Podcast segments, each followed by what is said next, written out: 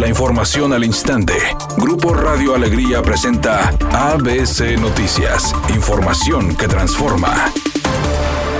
Aún no hay fecha exacta para que maestros reciban la segunda dosis de la vacuna AstraZeneca contra COVID-19, informó Consuelo Treviño, subsecretaria de Prevención y Control de Enfermedades de la Secretaría de Salud en el Estado. Además, invitó a personal de salud del sector público o privado a registrarse para recibir la próxima aplicación de vacuna anti-COVID y tener el 100% del personal de salud protegido. Por otra parte, la funcionaria de salud en el Estado advirtió que la temporada de calor favorece la aparición de enfermedades del aparato digestivo y puede confundir este malestar gastrointestinal con COVID, por lo que emitió algunas recomendaciones para evitar ser parte de las estadísticas, como el lavado de frutas y verduras y conservar en buenas condiciones los alimentos, agregando que debido a la descomposición de ciertos alimentos, crecen los virus y bacterias que ocasionan este tipo de enfermedades gastrointestinales, los más comunes virales. Mientras especialistas del Instituto Mexicano del Seguro Social señalaron que de 10 pacientes que reciben, la mitad padece o ha padecido este tipo de enfermedades.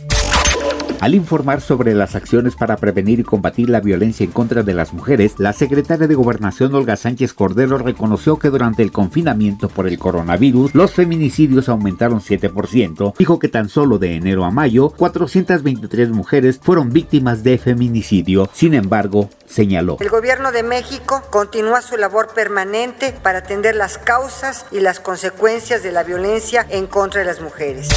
El Papa Francisco envió sus condolencias a amigos y familiares de las personas fallecidas en la masacre registrada en Reynosa, Tamaulipas, el pasado 19 de junio, y a través de una carta dirigida al obispo de Matamoros, Eugenio Lira García, ofreció sus oraciones en memoria de los fallecidos.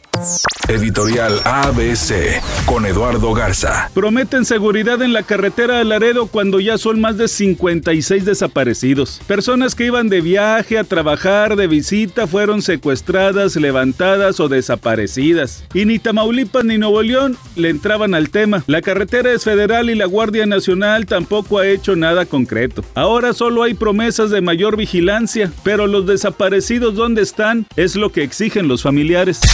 El cineasta Quentin Tarantino será reconocido por el Festival de Cine de Roma este año con un premio a su trayectoria. El también escritor, productor y actor asistirá al certamen que se llevará a cabo del 14 al 24 de octubre y está programado para participar en un encuentro cercano de preguntas y respuestas con integrantes de la audiencia local. En el municipio de Escobedo nos reportan un registro dañado y está provocando también una fuga de aguas negras en la calle 24 de abril y René Álvarez en la colonia Nuevo Escobedo. Hay tráfico en la avenida Chapultepec desde la calle Rinconada hasta llegar a octava zona en el municipio de Monterrey. Es con dirección hacia el poniente y se debe a trabajos de obras públicas. Esto es a la altura de la calle Gustavo M. García para que lo tome en cuenta.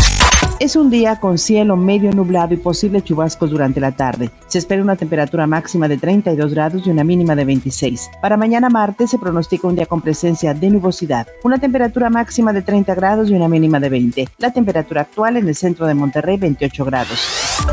ABC Noticias, información que transforma.